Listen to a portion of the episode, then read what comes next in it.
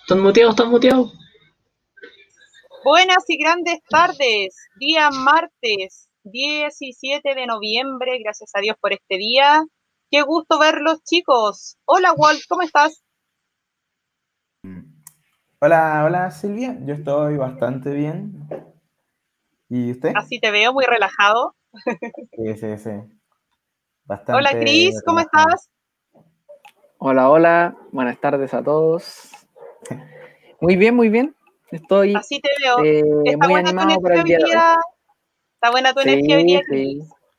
¿Sí? Hola Luigi, ¿cómo estás? Emocionado. Bien, bien, bien. Yo aquí full contento con el capítulo de hoy. Estamos bien felices. Sí, esta semana viene... tranquila, la verdad. Qué genial, Luigi. Me alegro de que estén todos muy bien. Se viene un programazo, chicos.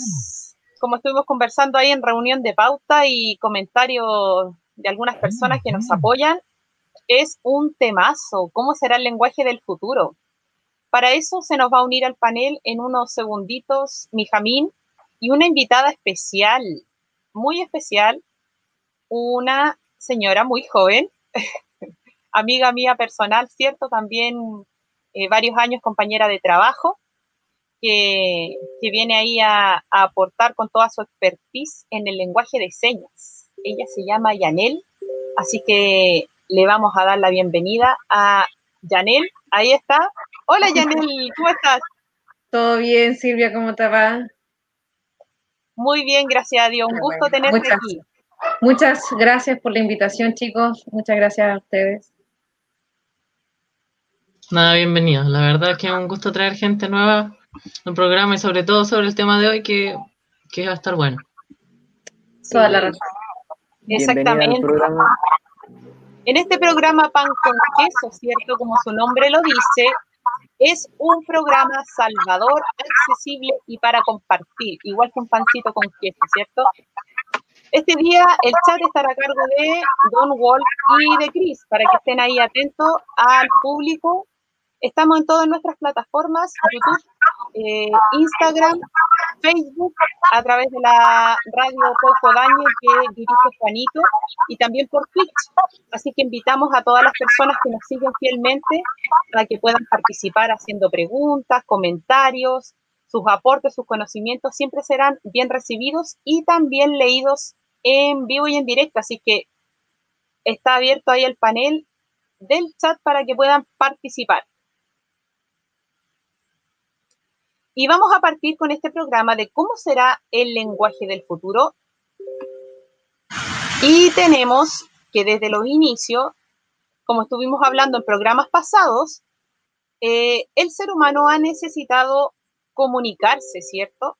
Para poder entablar relaciones sociales, para comunicarse con su familia, para ir supliendo sus necesidades básicas. Entonces lo hacía a partir de ruidos, de sonidos. ¿Se acuerdan cuando estuvimos en el programa de la música y cómo influye en nosotros? Mencionamos un poco acerca de esto, que en un inicio eran solamente ruidos porque ellos no manejaban ningún tipo de lenguaje. Pero a medida que avanzó el tiempo, ellos fueron diferenciando este tipo de ruidos y de sonidos que emitían y cada cosa significaba algo diferente. Quizás uno era para conseguir comida, otro era para alertar ahí a su familia de que había algún peligro, eh, y le fueron dando estos diferentes tipos de sonido eh, una, un significado diferente, que posteriormente en las diferentes civilizaciones del mundo se transformaron en diferentes alfabetos. Hoy dije muchas veces la palabra diferente. así es que eh, así inició el lenguaje. Eh, también existe una, una historia para las personas que somos creyentes y los que no a lo mejor también la conocen por parte de historia, donde estaban todas las personas a los pies de la torre de Babel. La tía Yanela ahí a lo mejor debe recordar un poco la historia. Y eh, las personas se rebelaron contra Dios y su autoridad. Entonces, en forma ahí de, llamado de atención, fue que Dios les dio diferentes lenguas a las personas. Y las personas ya no podían comunicarse entre sí, entonces se agruparon con sus diferentes idiomas, sus diferentes lenguas, y se fueron a poblar la tierra. Entonces ahí tenemos otra mirada del lado bíblico para las personas que, conocen ahí un poco de historia, un poco de religión, de cómo se iniciaron las lenguas, el lenguaje y los diferentes idiomas. Yo sé que hay muchas eh, teorías al respecto. Lo que sí podemos eh, coincidir todos, más allá de que si ustedes son creyentes o no, que ha habido una gran evolución del lenguaje en el tiempo.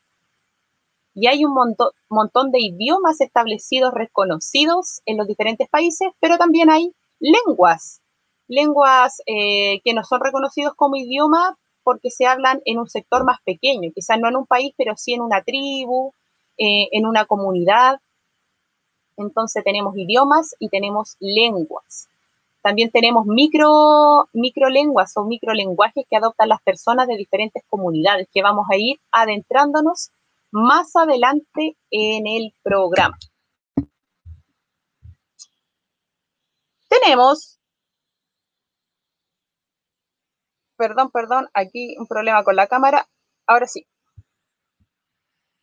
Quería preguntar a alguien, ¿conoce algún tipo de lenguaje o de idioma que venga o que todavía se mantenga desde la antigüedad en nuestros días? O sea, no sé si entrará como la categoría de lenguaje, pero están estos jeroglíficos que se usaban en, Egipto, estos textos como en las paredes, que eran como símbolos. Eh, sí, perfecto. Pero no sé si son tan, tan así como para seguir siendo usados. No, ahí no, no sé. Pero te das cuenta, Luis, que tocaste un punto súper importante porque eh, en los inicios los hombres se comunicaban, aparte de los sonidos y los ruidos como rudimentarios, así como guturales, también haciendo dibujos. No solo en civilizaciones tan avanzadas como los egipcios, sino también anteriormente, donde los hombres hacían imágenes de, lo, de sus prácticas, de lo que ellos hacían, de la casa, de su vida en comunidad, en las paredes de donde vivían, en los árboles, en las cuevas, entonces ellos hacían dibujos para comunicarse y no les suena algo como del presente el tema de los dibujos para comunicarse. ¿A qué se parece? Estas señaléticas de, de precaución, evacuación, estas cosas, ¿o no? Ya puede ser las señaléticas del tránsito, dices tú. Sí, también como estas de la, ¿cómo se llama? Eh, camino de evacuación, algo así. Ya, que son como así con imágenes. Ya como señales de dirección, ok. ¿Y a qué otra cosa les suena el tema de dibujitos para comunicarse, chicos? ¿A qué se parece? Yo digo, que se parecen a lo que usamos ahora en realidad, como nosotros ahora estamos en esta, encerrados en nuestras casas, nuestra única manera de comunicarnos con gente es mediante el uso de la tecnología por lo que son los emojis o emoticonos, como sea que se les diga. Eso es como lo más, lo más parecido que yo encuentro. Sí, perfectamente y totalmente de acuerdo. Es como si estuviéramos retrocediendo un poco en el tiempo, porque se dan cuenta que largas eh, décadas, centenarios, el ser humano ha tratado de evolucionar su tipo de lenguaje creando diferentes tipos de alfabeto para llegar nuevamente a comunicarnos con dibujos. Y si no están bien hechos, pueden prestarse para malas interpretaciones, ¿cierto? Estaba por ahí mi Jamín. Mi hija había aparecido en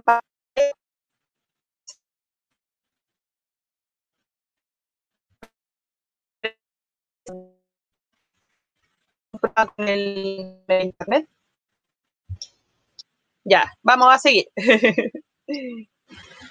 a ver, hay personas que quieren comunicarse por el chat, ¿cierto? A medida que vayan avanzando, chicos, recuerden que Walt y Chris están encargados del chat este día, así que para que estén bien atentos de cuando vayan apareciendo. ¿Alguien más conoce algún tipo de lenguaje Yo. Antes de darle el pase a nuestra invitada. Yo. Aunque en realidad no sé si esto cuenta como lenguaje o como idioma. Porque es un idioma, pero imagino que el idioma es otro tipo de lenguaje, ¿no? Y es cualquier otro idioma que no sea el que nosotros hablemos, como el inglés, el portugués, esos idiomas. Me, imagino yo que son distintas formas de lenguaje. Sí, sí son. Porque nosotros nos comunicamos así. Bueno, hermano, ¿cómo estás? Y ellos se, se comunican. Hey, yo, what's up? Por supuesto, igual que son diferentes tipos de lenguaje. Hace un cachito hicimos como la diferencia que un idioma eh, depende eh, como de la cantidad o de la expansión que tenga a nivel de cantidad de países. Y cuando se establece como un idioma, es como más macro. Y una lengua es como algo más pequeñito porque tiene que ver como con comunidades, con tribus, con agrupaciones, pero menores de gente. Por lo general las lenguas se dan eh, dentro de un país y en un sector. No sé, hay personas, hay como un gran debate todavía porque hay gente que quiere que el idioma mapudungún, que es la lengua nativa de eh, nuestros parientes cercanos mapuches, eh, se establezca y se reconozca como un idioma y otras personas lo siguen considerando como una lengua nomás, porque como es de un pueblo ancestral y está dentro de un país, no es algo que se habla en muchos otros países, entonces hay como un debate al respecto. También en otras comunidades que se habla el quechua, que son como lenguas de eh, pueblos aborígenes, ¿cierto? Ahí llegó el Mija. Hola Mija, ¿cómo estás? Hola, ¿qué tal? ¿Qué, qué tal? Estoy bien, gracias. Un poco cansado, pero bien. Qué bueno, qué bueno verte. ¿Cómo estuvieron esas clases? Qué bueno estar acá, por fin, ya martes, por fin pan con queso y la calidad de invitada que tenemos, impresionante. No, las clases estuvieron bien, eh, estuvimos como, bueno, esto es como, aparte del programa, estuvimos como repasando un poco acerca de los intervalos y la construcción de un par de acordes, así que muy bien. Súper, mija, me alegro mucho por ti. el mija, al igual que los chicos, eh, están ahí varios terminando de estudiar. Algunos complementan ahí sus estudios formales con clases de instrumentos, otros trabajan, así que hacen diferentes cosas. Así que sabemos que esto al final lo hacemos por amor.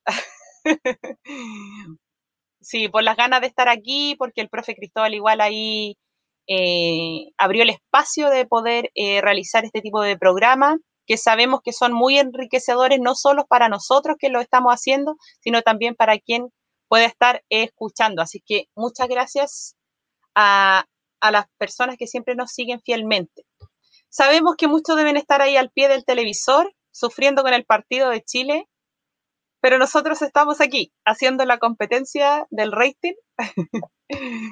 Así que eso, eh, yo quería darle el pase mientras van eh, ingresando al tema de los chats eh, a Walt. Walt que mencionó hace un ratito el tema de los emojis. ¿Tú sabrás, ah, Walt, qué significarán algunos emojis? ¿Qué representarán algunos de esos dibujitos? Sí, sí, sí. Yo sé más o menos algunos. ¿Ya? Bueno, que hay algunos que son bastante obvios, ¿no? Como por ejemplo, normalmente una cara sonriente o una cara riéndose, que son los, em, unos emojis bastante conocidos, son pues que estás feliz o que algo te causó gracia. Es un poco de lógica. Lo mismo con los emojis que están tristes o enojados. Pero luego hay emojis que son un poco más difíciles de, ¿cómo se llama esto? De entender. Como por ejemplo, cuando uno está enojado. Es, o mandar un emoji enojado, o mandar este emoji extraño, que es como un emoji que tiene la boca tapada con símbolos. Y eso normalmente representa palabras malsonantes o maldiciones. Estás maldiciendo al otro, pero no lo escribes literalmente, sino que lo representas con ese emoji. Que exactamente ese emoji lo está mandando, todo el mundo sabe a dónde. Em, ahí están las caras sonrientes con la boca abierta y un sudor esas son sonrisas un poco más como nerviosa, ¿no? Está como, ah, sí, sí, sí. Son un poco más raras. No es una sonrisa normal, es una sonrisa como nerviosa. Una sonrisa cuando uno, es, cuando uno no está completamente de acuerdo, pero por lo menos yo lo usaría cuando uno, yo no estoy completamente de acuerdo. No puedo decir que no. De ahí están los emojis de besos, que pues, ¿qué más es un emoji de besos? Un beso, un beso a alguien.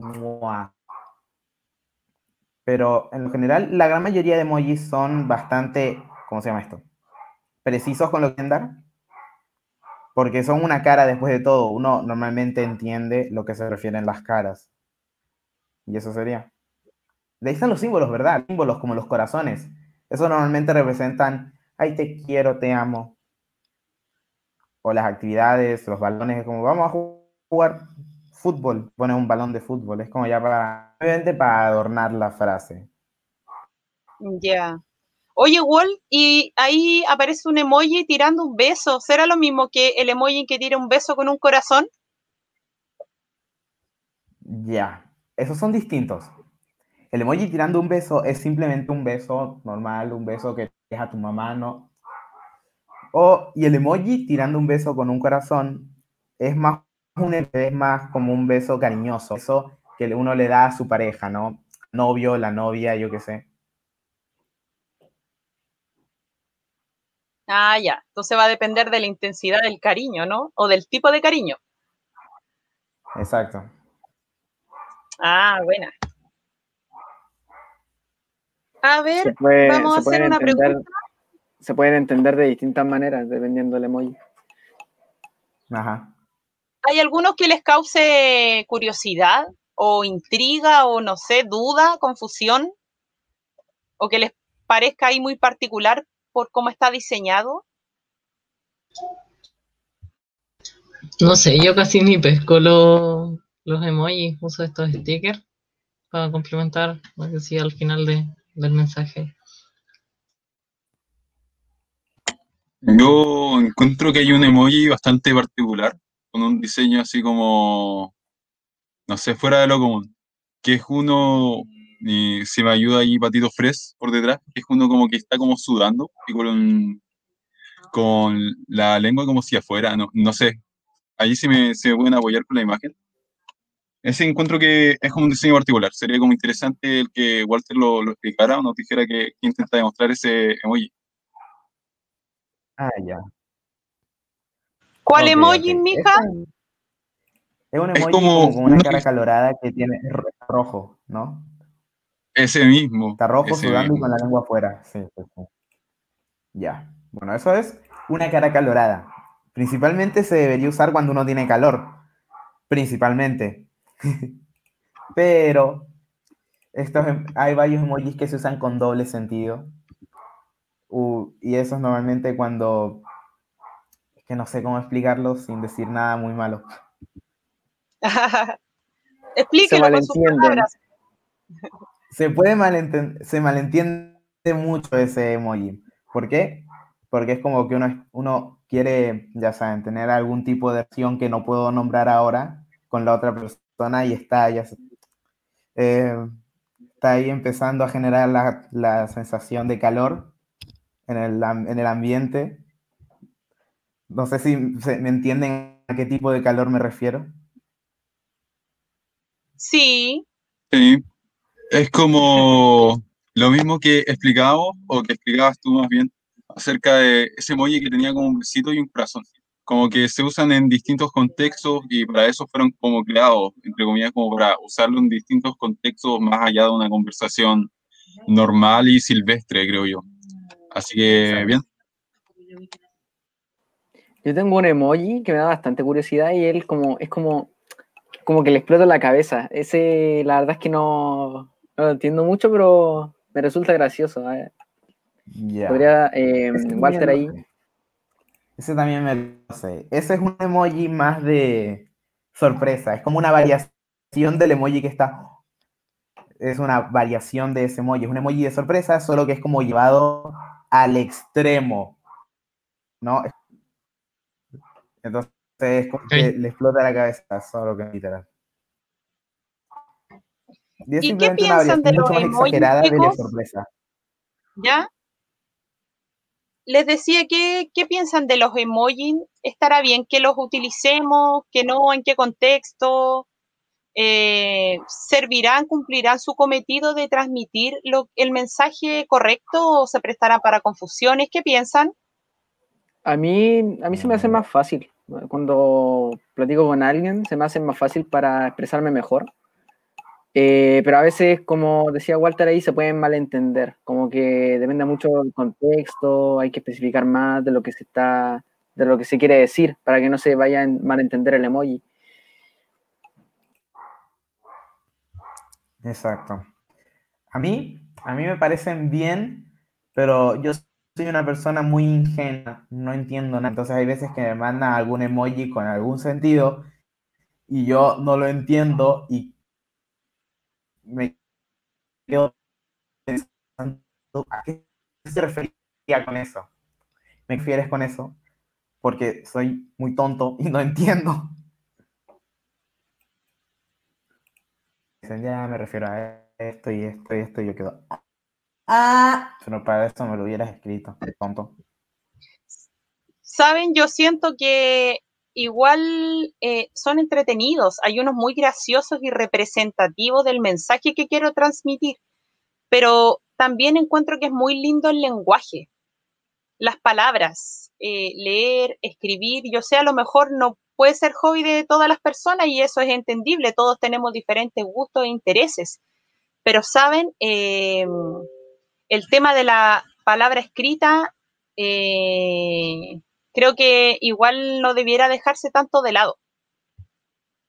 Porque, no sé, tantas personas que se han instruido, que han estudiado, se han preparado para eso, eh, que han descubierto, que han inventado palabras muy hermosas eh, y que muchas veces las desaprovechamos y que también no las conocemos porque como no leemos, eh, quizás nuestro lenguaje, nuestro vocabulario se acorta un poco. Entonces creo que debería ser una mezcla de ambas. Está bien ir avanzando, ir modernizándose con el tema de los dibujos, el lenguaje, eh, pero igual siento que, que no se debería dejar tanto de lado el tema de las palabras, porque a veces son más certeras que un dibujo. Yo creo que depende mucho de, de lo que quiero transmitir. ¿Se imaginan pidiendo trabajo enviando una, una, carta de solicitud de trabajo con puros emojis, a lo mejor no me tomarían tan en serio. Sería raro. Claro. Sería raro.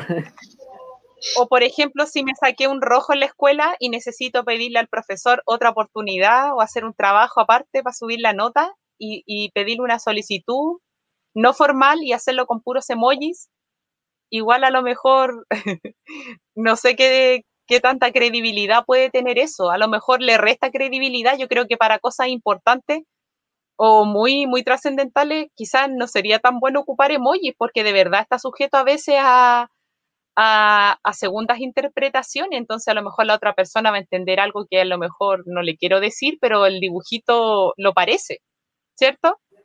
Podrían haber malos entendidos. Claro. Sí, sí.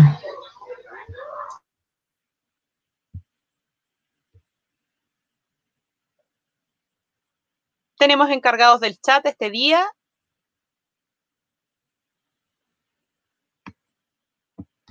Wall, Chris. Ahí yeah. Marielita Torres dice hola a todos, saludos Marielita. Gracias por estar en Oli. el programa. La, la, misma Marielita, los emojis nos ahorran tiempo. Sí, pues, claro.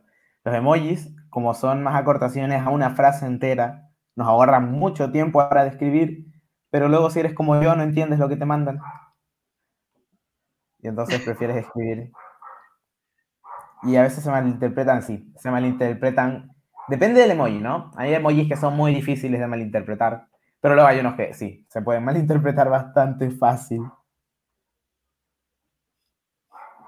Luego vamos a hablar con nuestra eh, especialista en, en lenguaje de señas, como también eh, yo siento que hacer un mal gesto también podría malinterpretarse solo con mover de mala forma la mano o mover para el otro lado el brazo. Entonces, qué tremendo debe ser eso, pero se viene, se viene. ¿Qué piensa usted, tía Yanel, de los emojis? Los emojis en lenguaje de señas son sumamente importantes, son esenciales, porque no todos los sordos saben leer ni escribir bien, o no saben ordenar una, una frase o una idea simple. Eh, si se me cayó el internet, no van a decir eso. Van a poner el emoji del internet, de la señal satelital y probablemente manito abajo, o probablemente una X, o, o quizá un emoji con una carita, que hay una, una, carita plana que tiene los ojitos así, la boca así. Entonces, de alguna manera ellos intentan eh, expresar lo que les está pasando en el momento o lo que quieren solicitar. Si yo necesito comunicarme con algún sordo, eh, ten por seguro que eh, van a ver cinco frases más diez emojis que me van a estar ayudando por si el sordo no comprende cuál es la palabra clave. Entonces, si al leer no lo entiende, con los emojis va a crearse una idea eh, superficial en su mente como para que me dé una respuesta pronto. Así que eh, para nosotros sí es esencial los emojis y cada actualización que hay estamos al día. Si es que hay un gato nuevo, si hay algún personaje con lentes, si hay alguna caravera por ahí, si, si hay un sentimiento nuevo, todo eso lo intentamos eh, actualizar para estar pendientes y los sordos también saben, saben y se manejan de, de cada uno de los emojis. Así que para nosotros sí es importante. No tantas las palabras, para nosotros es importante el mundo visual. Importante lo que nos comenta Yanel, gracias Yanel, eh, porque si bien eh, nosotros lo ocupamos para ahorrar tiempo, aparte hay muchos que son muy divertidos, para las personas con necesidades, ¿cierto? Eh, auditivas es muy importante una imagen, una buena imagen que represente efectivamente lo que se quiere transmitir. Entonces, para ellos es muy esencial todo lo visual. Así que ahí eh, se inclina la balanza a la necesidad de los buenos emojis y las buenas imágenes, ¿cierto? Vamos con mi hija que quiere ahí aportar. Es como un poco de lenguaje, no sabría si decir paraverbal o lenguaje no verbal. Porque, bueno, por una parte tenemos el lenguaje no verbal, que son todas aquellas cosas que son imágenes que no tienen como mucha relación con lo escrito o lo hablado. En cambio, el lenguaje paraverbal es aquello que tiene también relación con, con no escrito y no hablado, pero más como con cosas de gestualidad, con entonación, cosas así. Así que yo creo que los emojis van como más por el lado de lo no verbal, creo. No, no, no sé qué opinan ustedes, porque, como decía Yanel, nuestra mitad, eh, al momento de hablar con una persona que es sorda, eh, como decía ella, va a haber como un poco de frase, pero va a haber como más emojis para apoyarse. Y eso lo va a hacer plenamente porque ellos están acostumbrados a un distinto uso del lenguaje. Eh, y este lenguaje es como lo que decía hace poquito, un lenguaje no verbal. Se escuchaba un poquito raro, casi robótico, mija, pero lo escuchamos igual, tranquilo, si sabemos que es tema de señal o micrófono.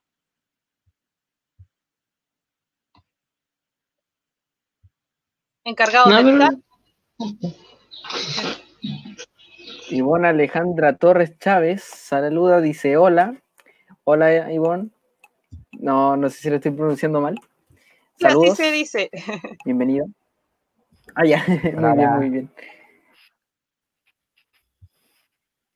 Gracias a las personas ahí que fielmente apoyan al panel.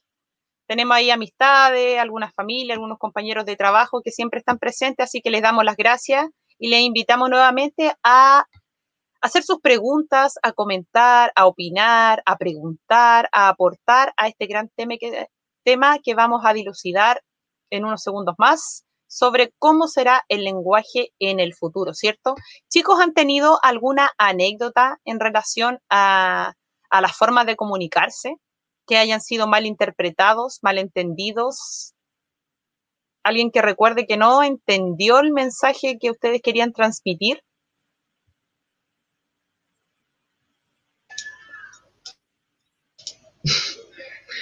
A mí no me, no me ha pasado, la verdad, no, como decía, no, no suelo ocuparlo mucho los emojis, así que no, no, no suelo tener problemas.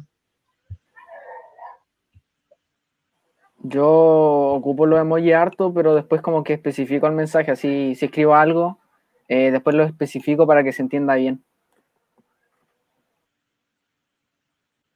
Ahí están Ya. comentando en el chat Eh, sobre el lenguaje Andrés de mi hija. Arcilla Pino. Ese fue un nuevo tipo de lenguaje, el de Mijamín. Posiblemente Claro. nos lo va a enseñar algún día, quién sabe. Saludos a todos. Juan Andrés Arancilla Pino también dice: Hola, ole.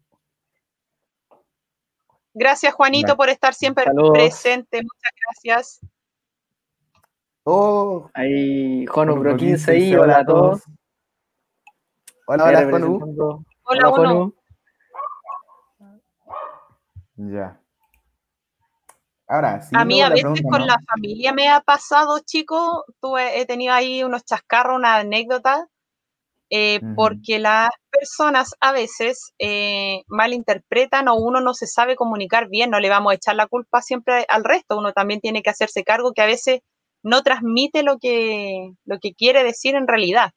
Entonces, por ejemplo, yo tenía la costumbre de estar muy seria y parecer enojada cuando en realidad estaba seria, pero no porque estaba enojada, sino porque a lo mejor estaba muy preocupada por algo o porque a lo mejor tenía pena. Entonces transmitía de mala forma y lo conversamos con mi familia hace algunos años atrás, que, que era como un mecanismo de defensa.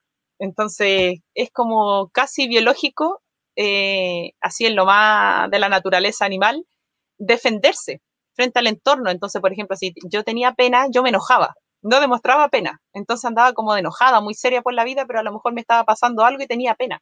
Entonces era como una forma de, enojar, eh, de defenderme. Y claro, pues transmitía un mal mensaje porque a lo mejor yo necesitaba ayuda, necesitaba conversar con alguien o que alguien me diera un consejo, pero como yo irradiaba pura mala onda, toda la gente se arrancaba de mí po, y me dejaban sola y me decían, no, déjala nomás, decía mi hermana, se anda enojada, no la pesquen. Entonces, después yo traté de eh, comunicarle y decirle que en realidad eh, estaba mal mi forma de expresarme y transmitía mal el mensaje. Así como necesito ayuda, así como tengo una duda, estoy confundida, tengo pena o me pasó algo, y, pero yo no estaba transmitiendo bien.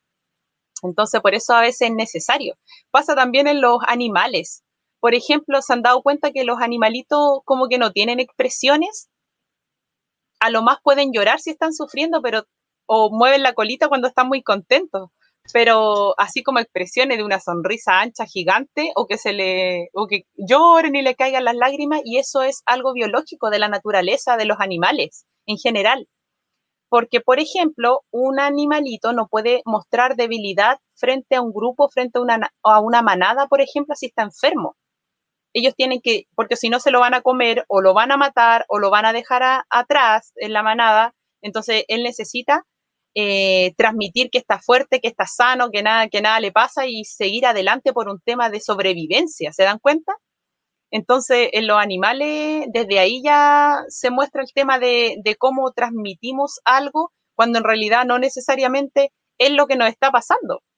Y muchos de nosotros también eh, nos pasa. No sé si cómo lo, lo hacen ustedes para expresarse, para comunicarse, sus emociones, ¿Quiénes los conocen bien y se dan cuenta de cómo están?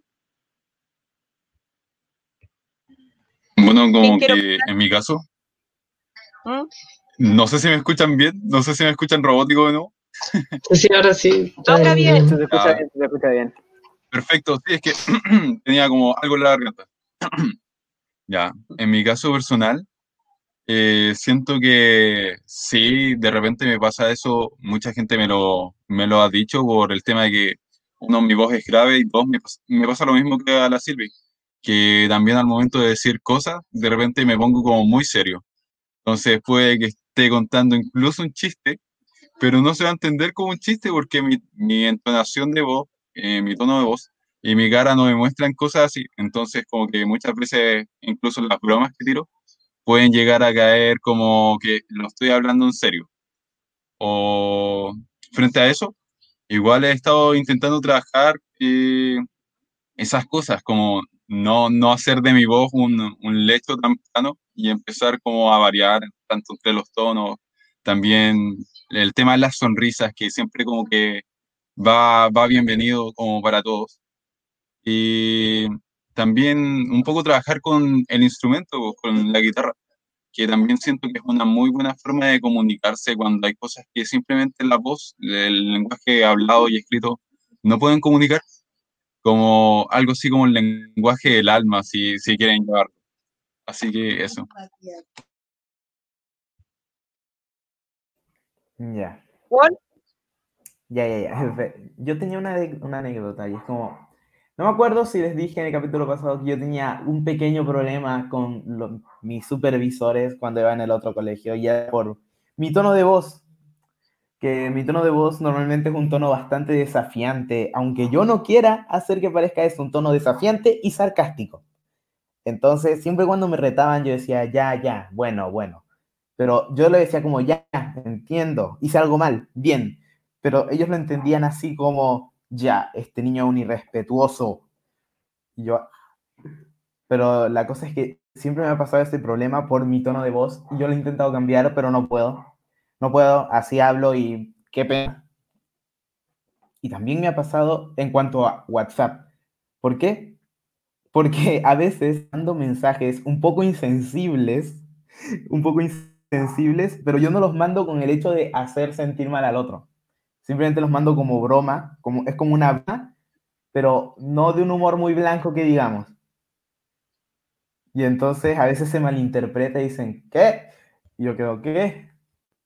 Pero resulta que es una broma y yo quiero hacer una broma, pero como no lo entienden por hablar en, ¿cómo se llama esto? Por hablar por WhatsApp o por Discord y que no se ve con el tono de voz que lo estoy diciendo, uno lo malinterpreta. Pero sí me han pasado esas situaciones y no es muy bonito que digamos. Es como los otros quedan, eh, no entienden lo que tú dices y tú no entiendes después porque ellos no lo entendieron.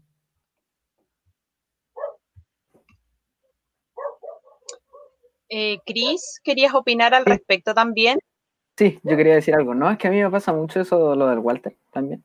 Esto de que, por ejemplo, yo estoy hablando con alguien y mi tono, yo tengo que saber manejarlo muy bien porque a veces sueno como un poco agresivo o que estoy enojado, y la verdad es que no, la verdad es que estoy calmado, yo por dentro así, y es algo que la verdad tengo que mejorar bastante, el tema en cómo me comunico con la gente y saber llevar las situaciones, por eso, porque siempre me dicen, oye, cálmate, estás muy alterado, a veces me pasa mucho, y la verdad es que más de algún problema ha traído.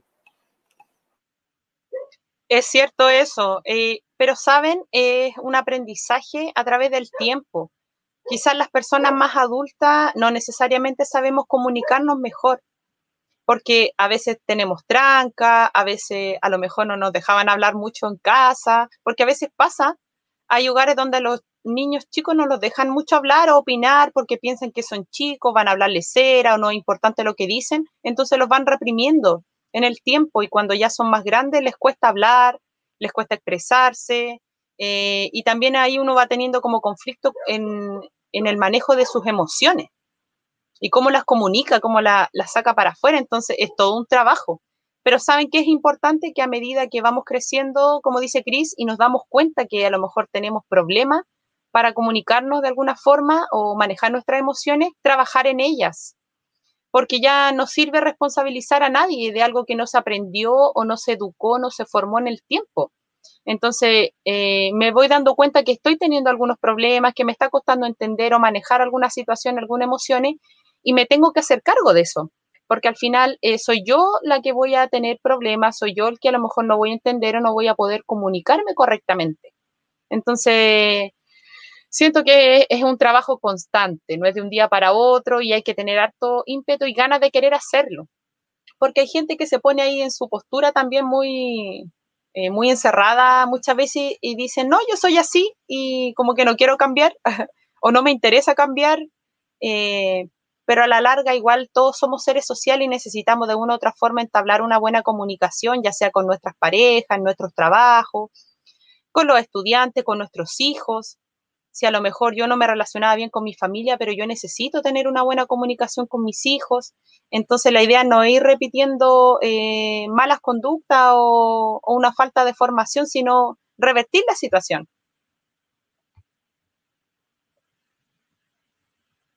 encargados del chat.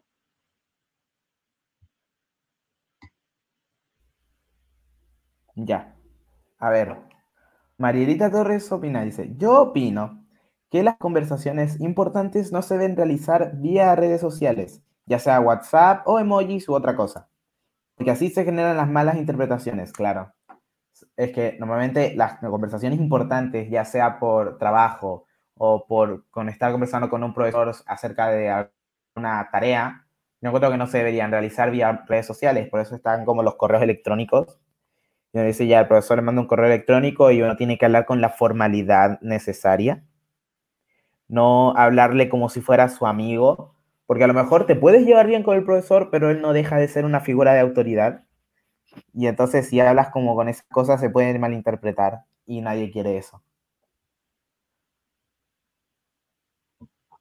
sí pasa muchas veces que, eh, por ejemplo, lo hablo a título de, profesor y los que hemos estado ahí en el, en el, cargo de, ver niños trabajar con estudiantes, muchas veces se malinterpreta, porque eh, uno puede ser muy sociable, muy alegre, muy cercano, tener mucha confianza, pero a veces los chicos también confunden eso.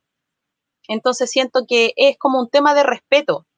Nadie está por sobre nadie, nadie es más importante o mejor que nadie, eso lo tenemos clarísimo.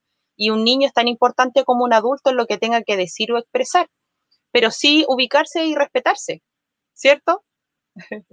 Mi hija quería opinar.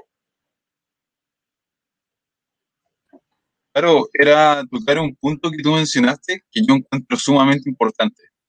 Y es que una persona muy sabia me dijo una vez de que nosotros éramos creadores de realidades. ¿Qué quiere decir esto? Que nosotros podemos tener la realidad que, que creamos dependiendo de cómo recibamos las cosas. Mm, si de alguna forma, para explicarlo mejor, tomando este mismo tema del lenguaje, hay cosas, comentarios que pueden ir sin ninguna intención hacia nosotros, hacia nuestra persona, pero nosotros le damos esa intencionalidad dependiendo también de nuestras experiencias pasadas y también del perfil que tengamos acerca de esa persona. Si es la persona que nos cae mal, la que nos dice, oh, que te ves bien hoy día, ¿qué va a pensar uno? Así como dependiendo, claro, de sus inseguridades, sus temas pasados, va a decir, oh, quizás está siendo irónica, quizás me quiere como molestar. Entonces, son cosas que al final, como dije, van creando la realidad conforme a nosotros interpretamos los mensajes que nos llegan. Es como algo que lo que, lo que recordé eh, con lo que dijo la Silvia. Eso. Janel, ¿tú has tenido algún, algún malentendido, alguna anécdota en relación al lenguaje que no, no, te han entendido, tú no has entendido bien? Eh, Llevo 12 años hablando con los sordos en lenguaje de señas y llega un minuto en que pienso como sordo y hablo como un sordo. Entonces, hay ocasiones con la, mi familia, me ha pasado, que les hablo eh, sin usando los artículos. Por lo tanto, no sé, hoy cansada y hambre y después, eh, uff, ver tele. ¿Qué?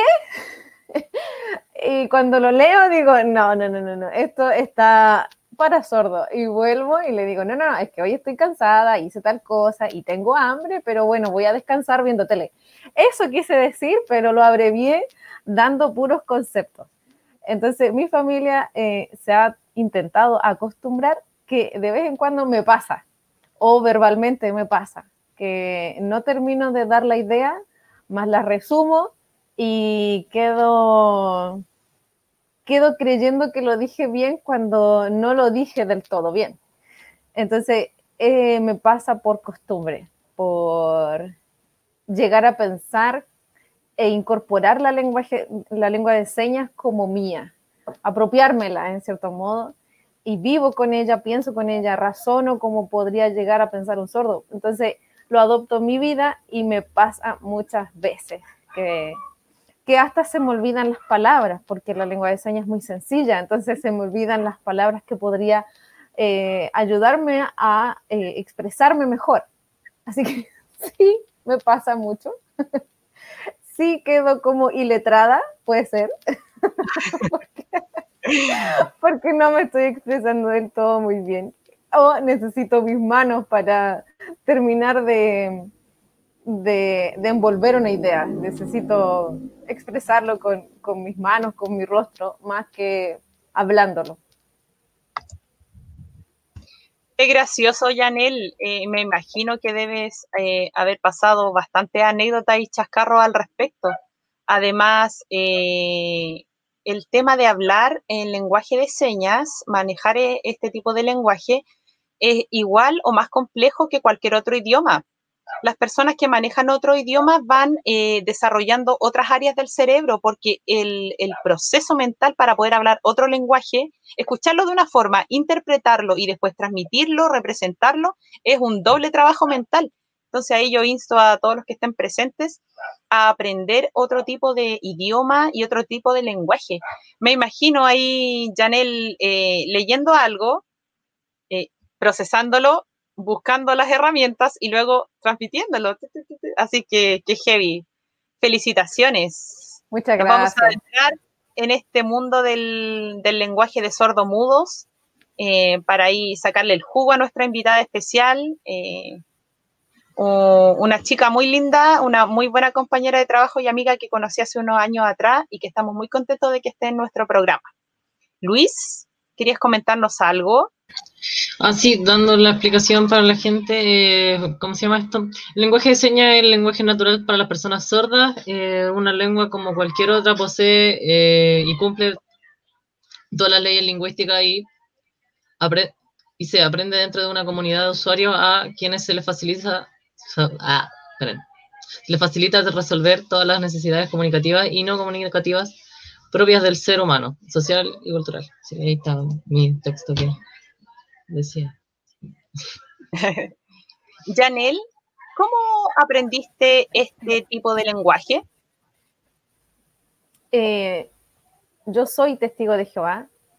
Aprendí la lengua de señas porque me, había un campo de, de personas, entre comillas, abandonadas para aprender la Biblia. Aprendí en el 2008 eh, la lengua de señas de manera gratuita, solo para nosotros, los que estaban interesados en aprender la lengua de señas. Aprendimos cosas básicas, cómo llegar a mi casa, cuál es tu nombre, eh, cuál es tu gesto. Cada, cada persona que aprende la lengua de señas tiene un apodo. Si bien mi nombre es Janel y muchos me ponen flaca, Nel, eh, lo que sea, para los sordos mi apodo es este. Y yo soy Janel así, entonces yo mm, llego a cualquier lugar que hayan sordos y deletreo mi nombre y luego soy así. Entonces nadie me está eh, llamando o deletreando mi nombre, si no sería muy largo y, solo me señala y Janel, tal cosa. Eh, así que así es como lo aprendí. No es difícil, se aprende muy rápido porque de manera natural nosotros eh, si yo tengo hambre y mi amigo está de lejos, eh, no, le, no, le, voy a gritar, tengo hambre, sino que ah, comida es básica. O me voy, o mi casa. Entonces son cosas básicas, o no, mm, no me siento muy bien. Entonces todo eso en lengua de señas es válido todo eso no es una mímica, es parte de, la lengua de señas. Así que de ahí aprendí y amé la cultura, me encantan los sordos. Y la cultura sorda es muy linda, es muy dadivosa, eh, es muy honesta, cosa que a mí me encanta ser honesta. Ellos no tienen reparos en decirte esa ropa no te queda, eh, me encanta cómo te ves, eh, no me caes muy bien, no te hablo porque no te quiero, así que ellos andan por, por la vida diciendo la verdad, pero es su manera de expresarlo, no tienen, eh, no hay un emoji que te diga de manera intermedia y contacto, no quiero conversar contigo. no hay.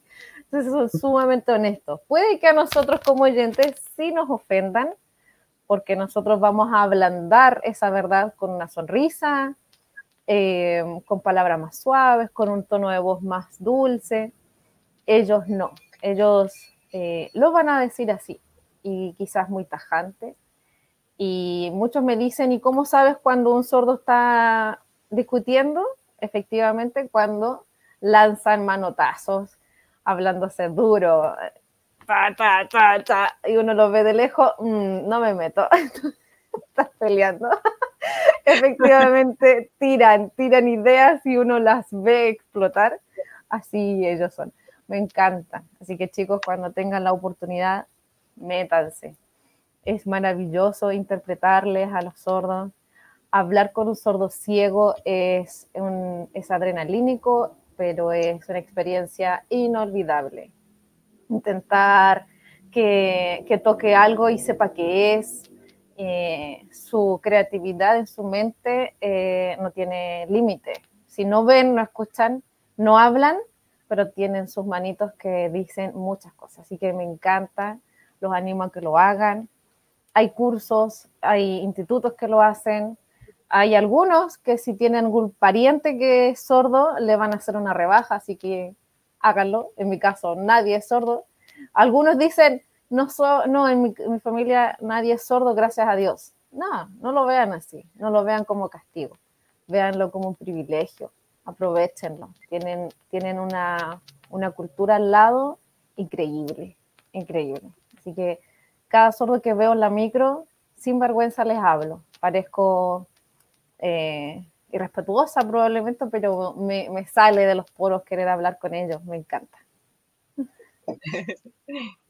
¡Oh, qué increíble experiencia, Yaneli! Se nota el amor con lo que, como hablas eh, de, lo que aprendiste y de lo que transmites. Así que qué agradable escucharte. Walt.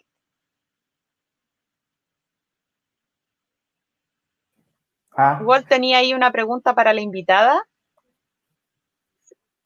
Sí, le preguntaba que, que usted dónde ha ejercido el lenguaje de señas. Mira, eh, como te mencionaba, soy testigo de Jehová. No quise nunca tomar esto, este aprendizaje que me lo brindaron de manera gratuita. Eh, no lo quise ejercer como eh, lucrativo. Por lo tanto, no, no, trabajé por mucho tiempo hasta que la necesidad se vio tal que busqué trabajo como intérprete de señas con un poco de pena porque no era mi meta, mi meta era enseñarle a la gente de la Biblia, no, no lucrar con un lenguaje eh, natural de ellos, pero lo hice así. Trabajé un año y medio como intérprete en un colegio eh, para adultos que recuperaban sus años que no pudieron terminar, así que eh, fue, fue increíble, fue magnífico. Eh, sí hice trampa, les soplé un poquito las pruebas, sí les di su minuto de confianza para que se vean sus pruebas y se copien. Jugué mucho con eso. Cuando chica quise que un profesor lo hiciera conmigo, así que lo hice con ellos.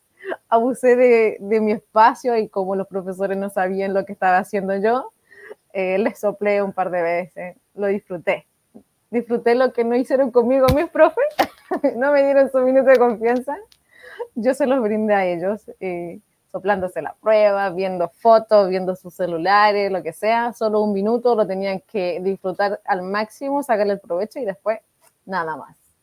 Así que así fue, ejercí esto, no tengo título, no, no soy profesional, pero eh, me encanta y la lengua de señas va creciendo, así que eh, no tiene límites. Lamentablemente la lengua de señas, sí, perdón si me estoy explayando, pero solo en Chile es una lengua de señas nacional, Colombia tiene su propio lenguaje, Argentina, Perú, eh, si es que un sordo se encuentra con otro de otro país, sí se pueden comunicar mucho, mucho con mímica, pero la lengua de señas no es la misma.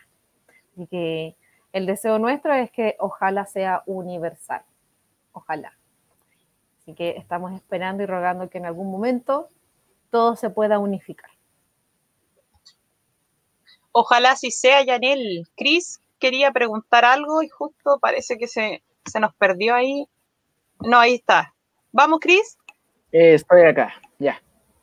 No, que quería preguntarle de que cómo fue su experiencia con personas sordas y ciegas a la vez y que también cómo se hace ese trabajo.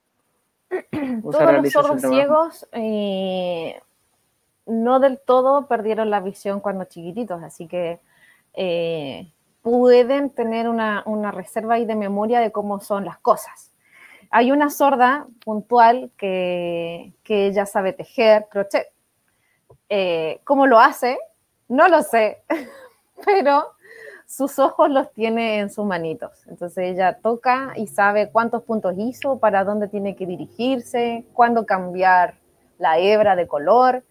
Así que cada sordo es distinto. Hay algunos que si yo me presento, le deletreo mi nombre en su mano, cómo me llamo y mentalmente van uniendo la letra en su cabeza. Hay algunos que solo le hablo con una sola mano y le interpreto en una mano y él con la otra me termina de eh, dar la idea.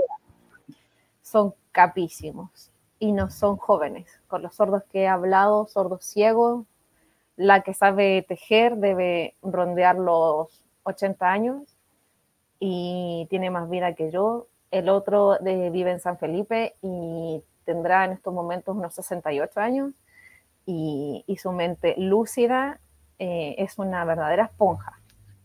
Así que cada sordo que uno se enfrenta, si bien es cierto, son una cultura en general, como nosotros habla hispana, pero cada uno va adoptando su cultura de familia, costumbres distintas. Eh, pero los sordos ciegos tienen un plus distinto. Ellos, eh, de verdad, me, no me dan pena, me emociona cómo ellos pueden desenvolverse en una vida igual que nosotros. No sé si te pude responder. Sí, sí, muchas gracias. Se agradece. Yanel, yo me imaginaba cómo ellos eh, logran comunicarse solo tocándose hacer diferentes gestos, eh, movimientos, intensidades para manifestar eh, y comunicarse. Lo encuentro súper heavy, porque te tocan la mano y no sé, tú le estás diciendo algo a medida que lo tocas. sí, sí, sí, sí, sí. Eh, a la persona que tengo más cercana, si yo quiero decir que estoy enojada, el gesto de enojo es este. Entonces yo tomo su mano, y me dirijo a su cara, no a la mía, a su cara y me acerco lo que más puedo para no rozar su nariz ni, invadirla tanto tampoco. Y, hago que estoy enojada y ella al sentir flectar los dedos comprende que es una emoción lo que le estoy diciendo. O si hay algo que es muy grande, simplemente tomo sus manos y lo amplío. Eh, o si ella tiene pena, me acerco hacia su corazón, tiene pena o si tiene angustia. Eh, hay ciertos gestos que sí lo puedo hacer en su cuerpo, pero otros lo tengo que hacer hacia mí. Eh, y ellos eh, se van a esforzar siempre para entenderlo. Son muy humildes, son muy dadivosos, no es una lengua de señas que no quieran que el resto aprenda, ellos quieren enseñarla. Nos tienen mucha paciencia nosotros como oyentes. Y, no, nos comprenden cuando uno no aprende muy rápido, tienen paciencia, o cuando vamos muy rápido y ellos quieren ir más tranquilo, quieren ir asimilándolo. También te dicen, pero cálmate, ya vamos, ya vamos. Entonces, hay que ir al compás de ellos y ellos definitivamente, si hay algo que no sé cómo decirlo, eh, lo intento hacer y el sordo ciego termina la idea ya, ya se la imaginó, ya sabe para dónde voy. Así que ellos, ellos nos, nos dan mucho chance para poder expresarnos bien o interpretar alguna conversación. o algún video o alguna canción, si la estamos viendo, eh, yo se las puedo interpretar con sus manitos. Eh, es muy lindo, es muy bonito. Qué maravilloso escucharte hablar, Janel. De verdad dan ganas. Cris, ¿querías comentar algo? Sí, yo digo, ¿cómo lo harán esas personas? que no tienen esa capacidad para poder eh, expresarse con otra gente, que no está consciente de eso, de, que no tienen la posibilidad de poder hablar, ¿cómo, lo hacen para, para expresarse? Mira, sería muy ideal, muy ideal que a la familia, al núcleo familiar les enseñen señas. Y lamentablemente, espero nadie se sienta ofendido si es que alguien nos está viendo y es pariente de algún sordo, pero lamentablemente los más cercanos son los que menos interés tienen en aprender, porque ellos tienen los gestos básicos de una casa. Eh, si la familia aprende a comunicarse con, con sus miembros de familia sordo, te aseguro que podrían haber hasta empresas de personas sordas, eh, mini emprendimientos, pero ellos, eh, la cultura chilena, eh, el país, los protege muchísimo. Ellos solo no escuchan y, y, no hablan. El resto de sus sentidos está activo, tienen creatividad, tienen inteligencia, tienen las ganas de aprender pero si la familia y a nivel país no les damos el empuje, ellos siempre van a estar a la cola de un oyente, de la mano de un oyente. Y eso es lastimoso para ellos porque llega un minuto en su vida que sí se dan cuenta que no pueden ir a FONASA solos, no pueden ir al médico solos, no pueden ir al colegio a, a hablar con el profesor, no pueden ver qué es lo que tiene el niño, no pueden ir a urgencias solos porque no hay un intérprete casi en ningún lugar. Lamentablemente hace muchos años atrás hubo una sorda que tuvo problemas con su marido y su hijo eh, lo acusó de, que lo violó. Eh, fuimos al juzgado de familia, fuimos a tribunales, fuimos al hogar donde lo dejaron al niño y, y, ella tuvo que ir conmigo, yo voluntariamente lo hago, no, no le cobro nada porque sé lo difícil que es que en algún establecimiento haya una persona que sepa la lengua de señas. ¿Qué nos dijeron en tribunales? Busquen, porque nosotros no estamos para eso. Nosotros no estamos para andar ayudando a la gente. Entonces fue muy triste para la sorda enterarse de que no hay quien la ayude en ese momento. Entonces, si no queremos aprender la lengua de señas, ellos van a estar a la último lugar de la fila, intentando progresar, intentando que los escuchan intentando acaparar atención. En la tele hay intérprete, pero solo ahí, no hay en ningún lado más. No hay en un consultorio, algo básico, no hay en un banco. Eh, ellos quieren casa. En las charlas de conversaciones de casa no existe alguien. Eh, si quieren ir a hacerse el PCR, te aseguro que no hay nadie que le diga inclínate así, haz esto, no estornudes, no te rasques. No hay nadie. Entonces es penoso, es penoso para, para ellos. Son personas, sienten, piensan, caminan solos, pero falta ese empujón a nivel global probablemente. Qué lamentable, Janel, lo que nos comentas, porque uno se imagina como en el inconsciente colectivo de las dificultades que deben tener todas estas personas, ¿cierto? Pero así escuchar eh, experiencias de cercanas, eh, in situ, realidades, cosas cotidianas que a ellos les pasan, de verdad es bien fuerte escucharte. Porque pienso que al igual que el lenguaje de señas, igual hay otras lenguas eh, que a lo mejor también no todas las personas tienen acceso a, acceso a, ser interpretados, a ser escuchados, y van quedando desplazados no sé, a lo mejor una, persona con quizás poca educación, a lo mejor no puede transmitir bien, expresar bien lo que necesita. A lo mejor necesita hacer un trámite importante en el banco, en algún lugar, y no tiene las palabras y no, sabe cómo comunicarse. Eh, pienso la, en lo triste de, la experiencia que nos cuenta Yanel, eh, y también cómo se van eh, segregando y discriminando a las diferentes comunidades. Pienso que a veces nos dan tanto auge eh, en la escuela y entiendo que igual es importante para un tema de desarrollo, no sé, cognitivo, comercial, saber inglés, ¿cierto? Hay colegios que desde chiquitito le enseñan inglés a los niños, pero pienso en, en que también hay otra, otro tipo de lenguaje que también nosotros deberíamos manejar, que es como el lenguaje de señas, y, podemos reconocer en la experiencia de Janel lo importante que sería que todos pudiéramos saber, quizás no en profundidad, pero en términos generales para poder comunicarnos. Porque, ¿por qué solo vamos a saber inglés para tener un trabajo donde voy a hablar inglés o para poder eh, comunicarme con un extranjero y atenderlo y, no voy a saber lenguaje de señas?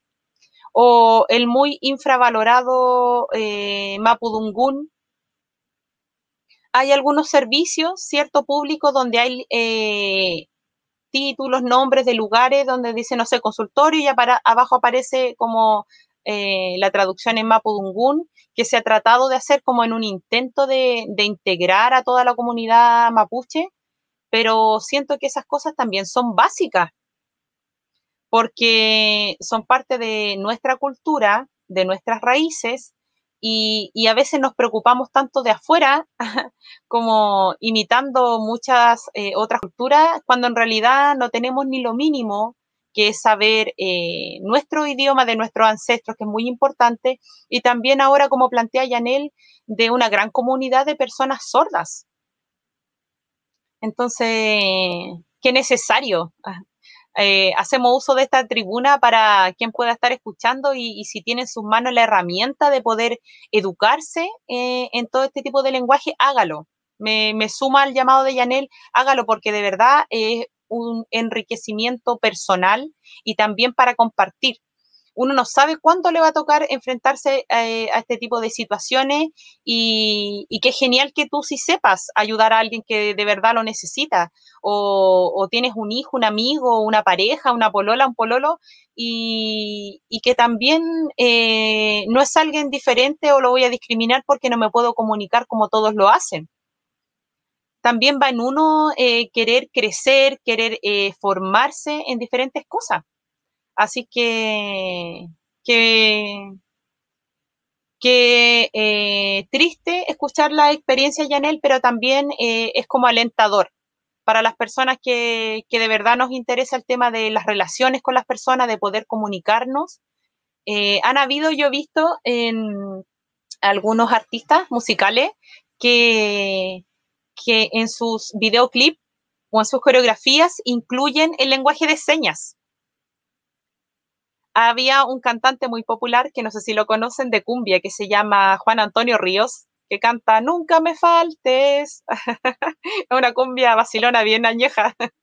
y él, las bailarinas, bueno, aparte de salir con su falda muy corta, las chicas hablaban lenguaje de señas y iban cantando la canción mientras eh, hacían el lenguaje, entonces era súper llamativo, no solo porque ellas eran lindas, sino también porque la persona que no tenía la capacidad de escuchar lo que se estaba cantando, ellas podían transmitir y la persona con discapacidad auditiva también podía disfrutar de lo que se estaba eh, tocando. También hay escritores que agregan, eh, así como en la contratapa del libro, una página escrita y atrás el lenguaje braille que el sistema de las personas ciegas, que son puros puntitos. Entonces, es todo una, un asunto de, querer, de tener una buena disposición y también de poder llegar a más gente. Sí, porque es, es como una actitud integradora. Eh, eso de, no sé, cantar y hacer lenguaje de señas, escribir y también poner eh, sistema braille. No sé si se han fijado en estas micros nuevas eh, que son así como muy modernas, que tienen aire acondicionado, ¿las han visto? En los eh, barrotes para firmarse, abajo del timbre hay como unos puntitos. ¿Alguien se ha fijado? Sí, sí.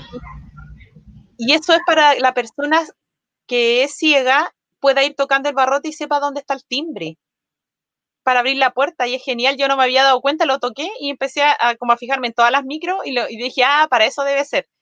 y después preguntándole a un chofer, sí, pues para eso era. Entonces, de verdad es como un tema de, de buena voluntad nomás, de ser generoso, no ser tan egoísta y pensar, ya yo sé hablar, gracias a Dios tengo buena audición, buena vista y, y me comunico con los que son de mi especie y, y, vamos discriminando y segregando gente. Así que es triste las experiencias contadas por, por Janel, pero a la vez son como alentadoras, ¿cierto? Chicos, vamos a hacer un alto porque se viene la gran pregunta. Un alto porque dejamos un desafío puesto que tenía que ver con... Eh, tu, tu, tu, estuvimos hablando sobre las películas del programa pasado y teníamos que contar alguna experiencia donde hayamos tenido que actuar. Luis, ¿nos podrías introducir ese desafío, por favor? Sí, era que si comentaban alguna experiencia que hayan tenido siendo en, como escuela o trabajo de una actuación, eh, aprovechando este contexto de expresiones, como con cierto tipo de lenguaje. Eh, parto con mi, story time. Eh, fue en el colegio, fue, era octavo básico, sí, estaba saliendo ahí, en cómo eran las semestrales, creo, y se nos dio el trabajo de elegir hacer una obra. Y ese mismo año nos habían hecho leer el libro como en Santiago, eh, y bueno, partimos ahí con seis compañeros más en mi casa y todas las tardes juntándonos fueron como más de eh, 100 videos grabados y editados y todo puesto. Y eran como media hora de, de, de, video al final, así que y fue, fue una buena experiencia y encuentro. Eh, fue súper entrete, la verdad. Ahí, aunque a mi mamá le cargó grabarnos todos los días. Ahí, nada, que siento contento. Me saqué el 7, sí. Merecido, porque estuve, tuve como una semana editando y el computador me daba puros problemas y no pude renderizar el video y tuve que llevar el compu para pa que la profe viera el video ahí. ¿Alguien más quiere compartir ahí su experiencia actoral? Yo también he tenido como varias a través de mi educación, así tanto básica como media. Pero la más reciente fue una obra de teatro que hice en tercero medio. Eh, y la hice en el colegio Antibanque, donde también el profe Cristóbal hace clase. Y bueno, ahora trataban así de como un chico que tenía como, como problemas y no sé, fue interesante. Porque fue un no sé, fue, como genial estar ahí como todas las tardes, a pesar de que era como harto trabajo, o aprenderse el guion. Eh, pero al final el resultado fue, fue lo bueno. Y todo salió como bien.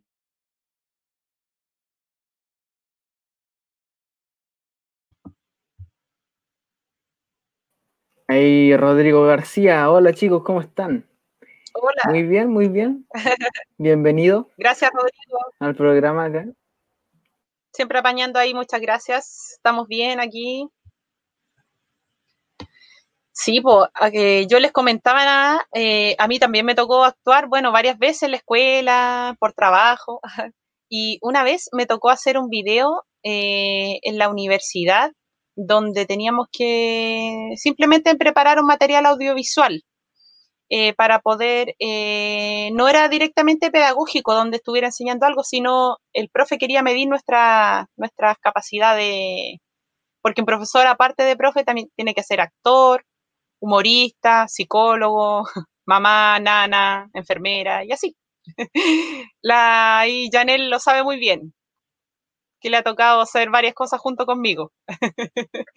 Entonces, me tocó eh, representar una canción de Ricardo Arjona donde yo era un chico. Y me costó un poco masculinizarme, hacerme bigote, me amarré el pelo, me puse un jockey, me veía muy flight. me da risa decirlo porque me veía como un niño muy flight, así que fue gracioso, fue muy entretenido, agotador. Tuvimos todo un día así como de las 9 de la mañana hasta como las 12 de la noche grabando, cortando. Eh, mi compañera que también era un, un hombre en el video se tenía que poner una peluca y no sé, pues, toma por toma para que encajara con la canción fue agotador, pero muy entretenido.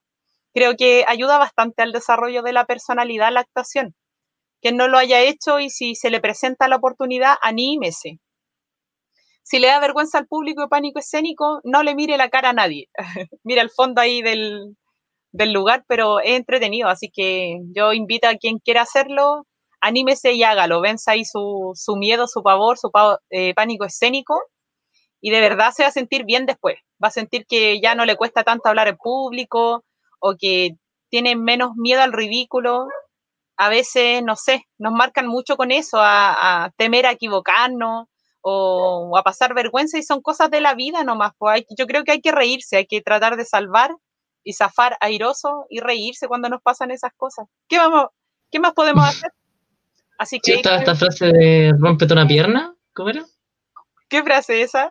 Esta pues cuando se decía cuando los actores, pues cuando iban a salir a escena, rompete una pierna, ¿no?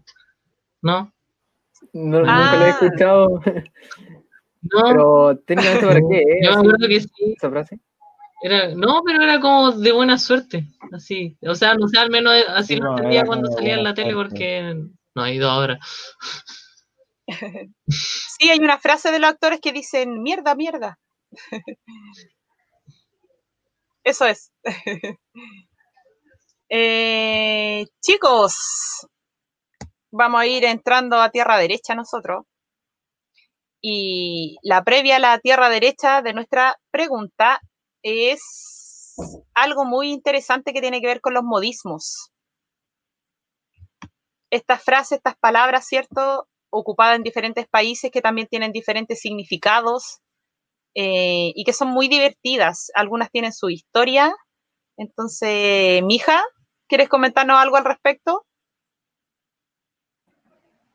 Por supuesto, si es que el audio apaña, dígame si escucho bien.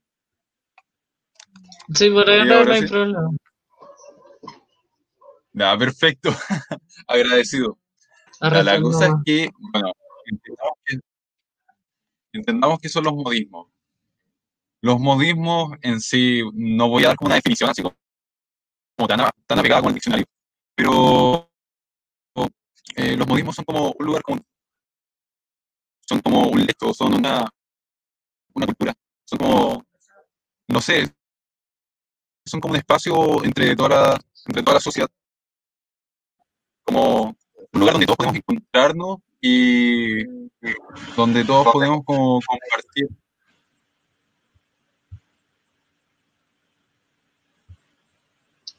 Eh, está un poquito complicado ahí tu audio, mija. Se te escucha, pero a veces eh, se escucha como un poco robótico que es el lenguaje nuevo que decía Juanito hace un rato. Chicos, yo les quería compartir algunos modismos que son muy graciosos. Los voy a invitar ahí a que me apañen. Ahí, apañando ahí. Aquí, aquí estoy, aquí estoy. One moment. Yo les comentaba ¿Qué creen que significa ser picado de la araña? ¿Quién sabe? ¿O cree saber qué significa ser picado de la araña? Uh, no, no sé nada de nada aquí. Pero, o sea, debe estar como atento, yo creo. Ya, estar atento. ¿Quién piensa otra cosa? Ahí el público del chat sabrá qué significa eh, ser picado de la araña.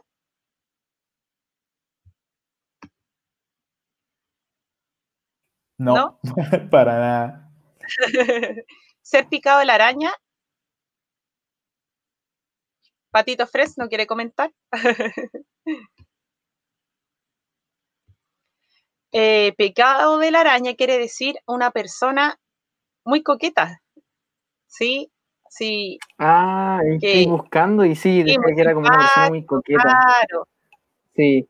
Picado de la araña, como que le gusta mirar ahí, hacer feedback con, con las niñas, si es hombre o viceversa, ser picado la araña, así, estar como emparejado, pero igual ahí andar mirando para el lado. Walt nos quiere ahí eh, ayudar en la definición de modismo, dale Walt. Ya, dice Rodrigo García.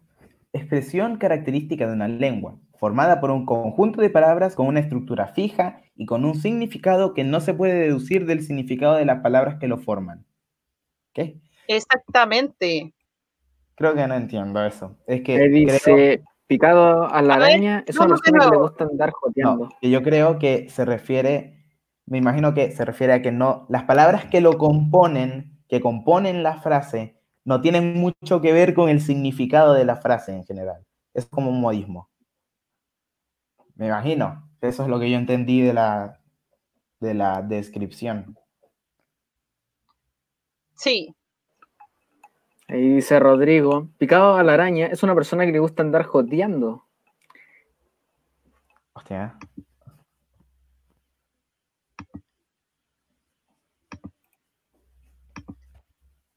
ahí le estoy compartiendo.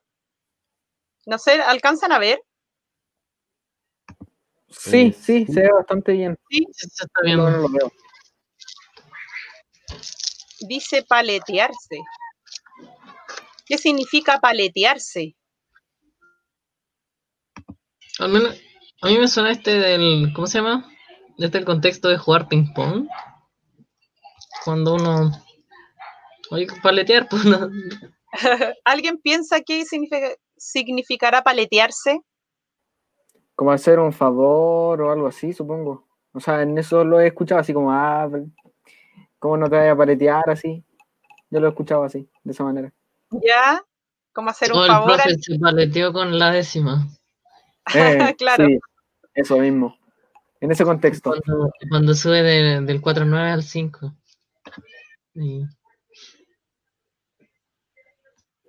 Ahí dice que paletearse es realizar un favor a otro, dice Rodrigo ahí. Sí, paletearse viene, chicos, de las personas cuando son eh, muy generosas, muy amables, eh, y después de hacerse un favor, se daban un, un abrazo y se pegaban en la espalda. ¿Ya? Al ser como afectuoso, como una actitud generosa de cariño, entonces se abrazaban y se golpeaban la espalda. Y, en la, espalda eh, tiene como otro nombre, otro modismo también que le llaman las paletas. Entonces, paletearse quiere decir como sobarse, como hacerse cariño, golpearse la espalda. Y tiene que ver como con una actitud eh, de favor o solidario, generosa. Como de cariño, de afecto, yo, yo te ayudo y te hago un favor. Y, y eso es paletearse, como tocarse la espalda y, y, y decirse que yo no, yo te apaño, yo te ayudo, yo soy generoso contigo y te toqueteo la espalda, entonces te, te doy un golpe en las paletas de la espalda que le llaman. Y ahí viene el término paletearse. No conocía el origen de ese modismo. Ahí tengo otro modismo, mano de monja. ¿Alguien lo conoce, mano de monja? No, Me suena, me suena No. como comparable con el manito de hacha, este de, una persona todo lo que toca lo, lo rompe. Ya es parecido, parecido. ¿Alguien más sabe lo que es manito de monja? ¿O cree saber? Supongo que todo lo que toca lo arreglan, no sé. Eso se me vino a la cabeza, pero no sé si tiene que ver con eso, la verdad. ¿Alguien del público que sepa qué es mano de monja? ¿Tener manito de monja? No, no, no. Lo dilucidaremos en este instante. Las monjas, que sabemos, ¿cierto? Estas religiosas de la religión católica, consagradas a Dios, tienen una reconocida fama de saber cocinar cosas deliciosas y muchas exquisiteces al interior de los conventos. Entonces quedó la acción de que ellas cocinan y tener una muy buena mano o cocinar cosas ricas tener mano de monja. Y ahí se hace la relación. Tener mano de monja quiere decir una persona que cocina muy sabroso, muy rico. Eso es tener mano de monja.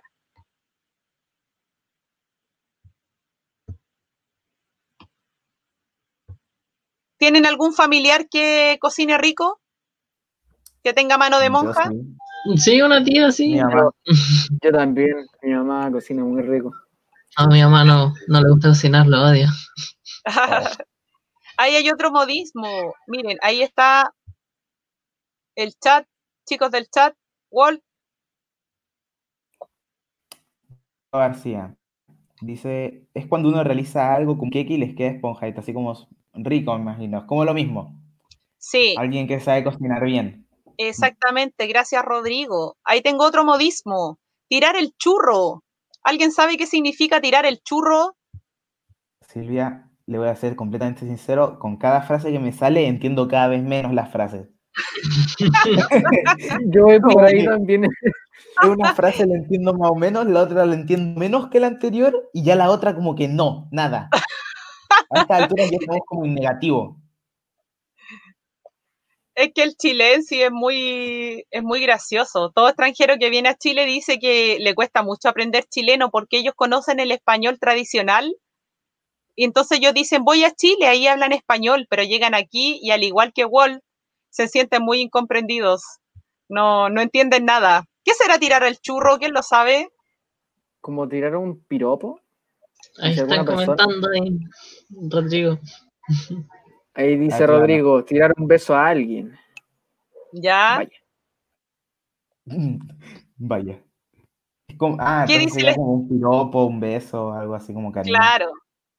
Dice Sí, tirar el churro. Los piropos son exclamaciones que encierran una alabanza que recae en quien recibe tal halago. Un churro, además de ser una masa alargada que se come frita, es un sinónimo de piropo. Quizás por lo sabroso y apetecible, las cualidades de tal delicia pasaron al requiebro galante. ¿Qué quiere decir? Que un hombre o una mujer ahí tira el churro, se hace el galante, se hace el lindo y tira un beso o dice un piropo, algo bonito. Lo importante es que sea respetuoso. Porque hay unos ahí muy Sí. subidos de tono, ¿cierto? Desubicado. Sí, es verdad. Sí, es verdad. Chicos, vamos leyendo el chat. Dice, Lomi Lomi dice, tirar el churro es decir un piropo, palabras bonitas a alguien, hacia alguna persona. Exactamente, muchas gracias ahí a los chicos que participan siempre fielmente en el chat. ¿Qué significa la palabra o de dónde viene la palabra pituco? Por fin una que me sé. Uy, ya, dele, A ver, Walter, A ver, Juan, dale igual. Se supone, lo poco que entiendo de las palabras de acá es que pituco es como alguien de la clase alta, como un adinerado, ¿no? Al- alguien de la clase alta. Es lo poco que entiendo de esa palabra, pero por lo menos esa la entiendo un poco más. ¿Ya?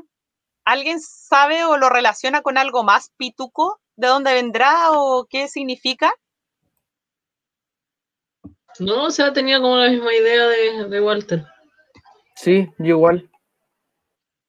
Les explico, chicos, la etimología de la palabra, de dónde viene. En Chile, ser pituco es ser adinerado, muy bien, Walt, de la clase alta. Y la palabra viene de pito. Y es un figurativo de una persona larga y flaca como una flauta. Antiguamente los campesinos se vestían con ponchos que los hacía lucir más gordo que los señores que vestían chaquetas ajustadas al cuerpo. Entonces, toda una relación del objeto como del pito o de una flauta que lo relacionaron al, al cuerpo de las personas que tenían plata porque se vestían diferente a los campesinos o de clases sociales más bajas. Entonces, al verse largos y flacos como un pito o como una flauta, quedó el término pituco. Que heavy el lenguaje. Otro modismo, lacho. ¿Qué significará ser lacho? Pueden opinar ahí en el chat, en el panel. ¿Quién sabe qué significa ser lacho? Oh, no, para nada, no me suena. no, no. no. Nunca No, lo Yo lo he escuchado. demasiado, ¿No? pero el significado no lo sé, así como decirlo. Gracias ahí a Rodrigo que también nos comentaba que es el churro era el churro con la picardía. Wall, ¿podrías leer el chat, porfa? A ver. Dice Marilita Torres que picado de la araña es ser fresco o coqueta. La verdad, Ah, y, lo dijo en femenino, ser coqueta. ¿Será picada de la araña, Marielita? Ah, ah. Está quedando en Ajá. evidencia, Ojo, poco se habla. claro. Y Están Rodrigo volviendo- García dice que, Sí. me imagino que será que lacho significa andar con una chica y otra a la vez. O, Ya. o sea, ¿Alguien más sabe o cree, se imagina que será Lacho? No, por lo que describe Rodrigo ya se me hace como una idea. Lacho viene de la palabra lascivia o lascivo, relacionado a los deleites carnales. En Chile es muy ocupada para representar la idea de un individuo cachondo, eh, muy cálido, cuyo interés primordial es lograr una interacción sexual con otra persona, preferentemente se usa en los varones. Generalmente se ocupa la palabra lacho en los varones. Decir, oh, esta mujer que es lacha, no es tan usado, más en los varones. Así que ahí estaban clarísimos con el tema de. ¿Cómo, está, cómo se usa la palabra, el apellido de esta persona? Se dice, oh, el persona, el loco califa, también. se dice ahora. También, sí, es verdad. Es como comparable con el Lacho. Exactamente.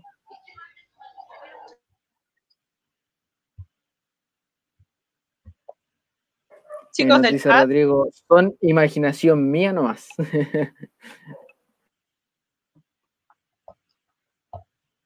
chicos, pasando tierra derecha,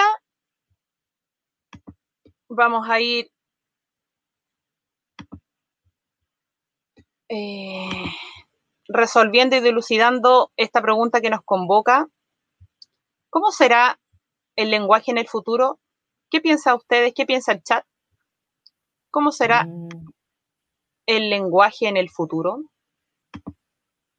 Este, la verdad, no tengo mucha idea de eso. Yo pienso que igual el lenguaje ha cambiado bastante, pero aparte del lenguaje que nosotros hablamos de hablar cotidianamente, no creo que vaya a evolucionar mucho más que eso, más que ir creándose nuevas palabras, pero no creo que evolucione mucho más que esto, que yo hablando contigo pero en cuanto a, ¿cómo se llama esto? Al lenguaje tecnológico, cada vez se va a ir como cambiando, ¿no? Ahora están los emojis, ahora en WhatsApp o en otras plataformas, yo que sé, se pueden usar los stickers y es como que ya por eso mucha gente no usa mucho los emojis, o por lo menos yo no, yo ya no los uso porque uso los stickers. Pero yo encuentro que por lo menos el lenguaje no creo que evolucione mucho a lo largo del tiempo, o por lo menos el español no. Es muy fantasioso lo que voy a decir, pero yo creo que a lo mejor en un futuro eh, está esto de la posibilidad de hablar como por telequinesis. Con esto de, que está el Neuralink, este objeto que está creando, ¿cómo se llama? Elon Musk y su compañía. Ahí había enviado un video al, al grupo porque el tema me parece bastante impresionante. Sí, y también, o sea, lo veo como una posibilidad, la verdad. O sea, como que tenga este este cosa que es como un chip que va en el cerebro, debe tener como propias líneas en donde va, se va a poder comunicar la gente. Yo creo que lo pueden ver como para implementarlo. El resto del panel, ¿qué opina al respecto a la gran pregunta? ¿Cómo será el lenguaje en el futuro, mija? Este, yo creo que el lenguaje es algo que siempre está en evolución. Y yo creo que posiblemente sea como lo dice, lo dice Luigi, que sea a través de telequinesis la forma en que nos, nos comuniquemos, porque ya, ya el como hablar por teléfono es algo, es como un avance bastante grande y como dijo, ya hay personas que se están preocupando de implementar redes a través de conexiones neuronales y a través de chips en el cerebro, así que yo opino igual que Luigi. Y no piensan que a lo mejor eh, podrían haber manos enguantadas o conspiraciones, que nunca es malo descartarlas, o no descartarlas, eh, y hagan un mal uso de esto, porque piensen que vamos a estar totalmente a merced de estas personas, como comentaban los chicos anteriormente, se imaginan ahí un chip o no sé, un cable, alguna aplicación, algo que, que transmita la información o que guarde la información ¿Qué piensan ahí, Cris? Sí, puede pasar. Siempre de algo bueno, siempre va a surgir, o puede surgir algo malo, la verdad. Pero bueno, hay que buscarle un buen uso. Oye, Cris, ¿y cómo crees tú que va a ser el lenguaje en el futuro? Bueno, yo creo que van, como decía Walter, yo creo que igual van a salir nuevas palabras, nuevas, y de acuerdo a la mm, tecnología, van a salir nuevas formas de poder comunicarse, pero algo más avanzado, la verdad que por ahora como que no se me ocurre mucho. Pero interesante el tema que hablaba Luis de mm, este chip que iba en el cerebro, la verdad es que bastante impactante. Janel, ¿qué piensas? ¿Cómo será el lenguaje en el futuro? No me atrevería a que me pongan algo en la cabeza. No me, quiero prestar para eso, así que tan solo imaginarlo me da, me da escalofríos. Así que prefiero seguir hablando normal, que no me intervengan. Espero eh, que tomemos más en cuenta a la cultura sorda. Espero que haya más posibilidades de que haya un lenguaje universal para ellos. Eh, ¿Qué más me preocupa que, que, mi integridad, digamos, uno se puede desenvolver? Eh, a ellos les falta un poquito más. Así que espero y tengo eh, alguna expectativa de que algo o alguien los ayude un poquito más en, su, en sus ganas de, de seguir viviendo tranquilos, independientes. Así que espero que ese lenguaje del futuro sí realmente sea mejores, mejoras para ellos, para, para esa, o tribus que hayan por ahí que, que su lenguaje sea casi desconocido para nosotros, que podamos nosotros también aprender de ellos eh, y empaparnos de su cultura, que ese lenguaje sea más conocido, no, no sea tabú no sea tan escondido. Ciertamente. Tenemos ahí opinantes en el chat, chicos. Vamos con el chat. Ahí lo dice Rodrigo. Yo creo que se va a mejorar, ya que se están usando otros idiomas.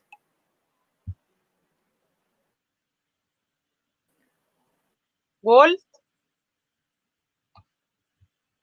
A ver. Lomi Lomi dice, con respecto al lenguaje, en un futuro combinamos idiomas o hacer como nuevas palabras. Estamos hablando modismos extranjeros cada vez más, bueno, la verdad sí. Yo por lo menos, mi, mi, mi, ¿cómo se llama esto? Mi forma de hablar es como una mezcla muy extraña entre hablar en inglés y en español. ¿Por qué? Porque de repente estoy hablando normal y se me sale una frase en inglés o una palabra en inglés y no puedo controlarlo. Yo pienso que el lenguaje no va a desaparecer, sí que se va a transformar. Eh, la tecnología ya está haciendo lo suyo. Eh, tampoco me imagino ni me gustaría aceptaría algo como un dispositivo ajeno a mi cuerpo. Lo encuentro demasiado invasivo. Eh, y sí quiero creer que, el, que quizás el lenguaje va, va, a cambiar y va a cambiar para bien, porque piensen que grandes problemas eh, sociales, políticos, de guerras, quizás por la pura mala comunicación, porque hay un sector que quiere algo, otro sector que quiere otra cosa, y hay diferentes intereses. Entonces me gustaría creer que, si logramos comunicarnos y plantear nuestra idea de buena manera, podamos llegar a acuerdos. Pero bien sabemos que a diferentes sectores también no a todos les preocupa eh, el bienestar de todos. A lo mejor son más bien egoístas y se preocupan de su propio sector y por muy buen lenguaje o evolucionado y efectivo que tengamos, tampoco vamos a conseguir mucho, así que todo va a depender de cada uno. Pero siento que, que si no somos pesimistas a nivel macro, a nivel mundial, podemos hacer un cambio desde nosotros, de lo que hablábamos hace un ratito atrás. En nuestra eh, propia autoformación, autoeducación de, de querer mejorar nuestra capacidad de comunicarnos a través de lo escrito, de lo hablado, de mandar un buen mensaje visual, de, pararnos ahí con una buena postura, también aprender lenguajes nuevos, eh, sordomudo, mapudungún, que tiene que ver directamente con nuestro país, eh, y así tantos tipos de lenguaje. Así que más que pensar en lo macro, pienso en, lo que podemos hacer nosotros como un granito de arena partiendo desde nosotros. De la buena utilización del lenguaje y poder eh, comunicarnos bien. Pienso en eso. Eh, ¿Alguien quiere comentar algo más sobre cómo se imagina que podría ser el lenguaje? ¿A alguien se le ocurre? Yo creo que no va a desaparecer, solo va a seguir evolucionando de distintas maneras, pero eso es lo que pienso yo. Sí, lo mismo pienso yo, Cris. Agradecemos ahí a las personas del chat que también estuvieron opinando de, de esta gran pregunta de cómo será el lenguaje en el futuro y de la importancia que tiene para, para, comunicarnos en lo micro, en nuestras relaciones personales cercanas y también a nivel macro, ¿cierto? Chicos, ya vamos llegando a la recta final, a la etapa final de nuestro programa. Les damos las gracias a todas las personas en todas las plataformas que se han comunicado, que han estado viendo, que han estado comentando. Muchas gracias por su fidelidad, por su eh, participación. También a, a nuestra invitada. Muchas gracias, ¿cierto? por estar opinando, comentando ahí, compartiendo. En nuestra etapa final del programa vienen las recomendaciones, que hace un tiempo atrás las dividimos en, como en secciones o que estén orientadas a alguna temática en particular. Entonces, yo tengo una recomendación y quería compartirla con ustedes. Es relacionada a la zona fitness, que es de salud, de alimentación. Qué gracioso. Ahí está la zona fitness que tiene que ver con la buena alimentación, la salud, el deporte y también la salud mental. ¿A qué me refiero con esto? Inmediatamente ahí voy a compartir con ustedes una bella imagen.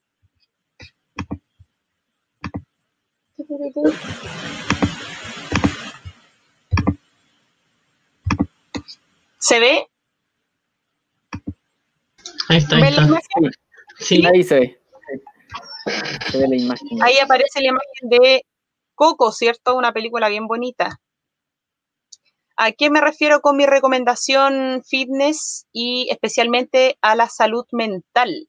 Existe una práctica que se llama musicoterapia. No sé si lo han escuchado y que hace directa relación con esta imagen porque en la película, no voy a hacer spoiler, pero ahí eh, esta como bisabuelita logra conectar con Coco a través de la música y él le toca una canción que ella escuchaba desde pequeña desde su padre y ella logra tener este flashback y poder recordar quién le cantaba la canción y poder conectar con el niño a pesar de que ella estaba en una demencia senil y bien poco recordaba. Entonces mi recomendación es que si ustedes tienen algún abuelito que a lo mejor tenga Alzheimer, que a lo mejor tenga problemas de memoria, colóquenle música. Colóquenle música de los tiempos de esa persona, ya sea un abuelito, un pariente, alguien conocido, y ustedes averiguan qué música escuchan y se la colocan. Y les aseguro que algo, algún efecto positivo van a provocar en esa persona, al igual como Coco lo hizo ahí con, con esta abuelita, eh, ustedes también podrían llegar a comunicarse, como tiene que ver con el lenguaje y comunicarnos a este programa, yo quise hacer esta recomendación porque lo encuentro súper bonito, súper desde la nostalgia, desde el cariño, desde ser generoso también, porque a lo mejor eh, muchas de estas personas eh, que se sienten perdidas en un espacio, ¿cierto? divagan en sus pensamientos, en sus recuerdos, pero poder conectar con ellos y verlos esbozar una sonrisa, eh, no sé, que le caigan lágrimas o que les den ganas de bailar. Yo he visto varios reportajes al respecto sobre la musicoterapia y que surten muchos efectos. Entonces yo recomiendo ahí a todos los presentes que puedan eh, colocarle música a algún familiar, a algún conocido, o que también lo puedan sugerir a otras personas, colocarles música de su época a las personas viejitas o las personas que tienen problemas de memoria y de verdad se van a acordar de mí, van a poder conectar y comunicarse con ellos aunque no pueda ser en el lenguaje tradicional que conocemos, pero sí van a poder conectar con ellos. Así que esa es mi recomendación. Ese fue el. Qué bonito. Sí. ¿Le gustó? Sí, Sí, sí. me gustó El otro día estuvo este- un reportaje, en, ahí estoy compartiendo pantalla que salió en el Mega. Ahí sí podrías poner Silvia en Al tiro, el- al tiro, al tiro. Era esta misma noticia que era una bailarina con, con, con Alzheimer que le ponían esta canción del lago de los cisnes. Y a ella se recordaba la coreografía y todo. Oh, ¿verdad? Yo vi eso, sí. Yo me acuerdo de eso, de que ella antes era bailarina de ballet. Le pusieron ¿Se pudo compartir o no? Sí, se Mm, está no viendo. Ahí está. Un momento, un momento. Ahí va, ahí va. Se los voy a mostrar inmediatamente. Ahora sí.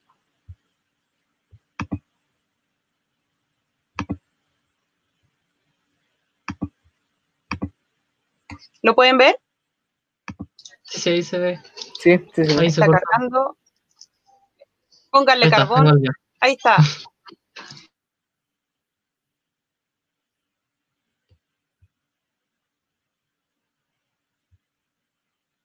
Ahí está reaccionando la abuelita.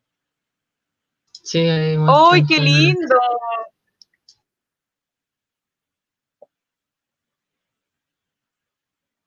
Ella había sido bailarina. Sí, sí, eso contaban en la noticia.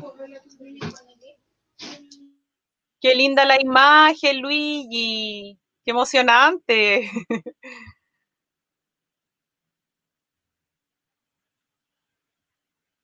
Oh, te pasaste. Qué heavy. Qué bonito. Gracias por la mención, Luigi. Qué bonito. Chicos, se nos queda pendiente ahí un, comentario para seguir con las recomendaciones. Ahí los chicos del chat, Wall, Ya. Marielita Torres dice, el lenguaje en el futuro. Creo que será pobre, poco, poco y más tecnológico aún, para de a poco cortar las relaciones sociales entre las personas. Bueno, creo que no puedo estar de acuerdo. Bueno, sí, más o menos sí, con eso, porque a medida va avanzando, cada vez vamos acortando más el lenguaje y vamos haciendo el lenguaje más tecnológico. Ya sea por lo que dijo Luis, lo de estos chips raros que nos iban a meter acá, que nos iban a meter en el coco para que yo que sé podamos hablar telepáticamente con alguien.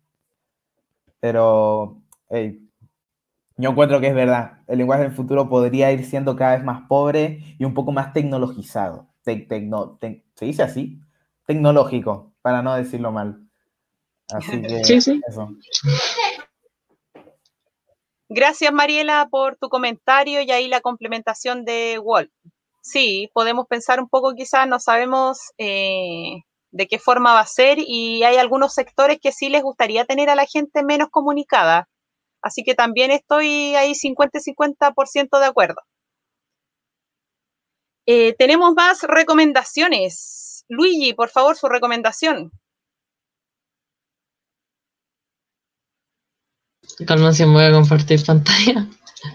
A ver, eh, aquí está. Voy a dejarlos con el, con el opening. Está, está compartiendo, ¿no? Ahí sí podrían poner la imagen. No. No, es que Silvia la tiene que seleccionar. ¿Es la última imagen que mandaste? No, no, no, eh, eh, estoy compartiendo pantalla por el, el, el StreamYard. Ahí está. Ahí está, ahí está. está. A ver si- a ver si- ¿Qué Ya, es esta esto, se- Eh, es un anime, esta semana les traigo, eh, se llama Jujutsu Kaisen, está en emisión. Eh, en sinopsis, Yui Itadori es un estudiante que destaca y tiene varias habilidades extraordinarias, pero no quiere ser deportista y se mete a un club de ocultismo en la escuela. y tras la muerte de su abuelo, esto, esto no es spoiler del primer capítulo, ¿cómo se llama? Se, ¿Cómo se llama? Ah, esperen, me tengo que explicar bien. Ah, Tranqui, tranqui, Luigi.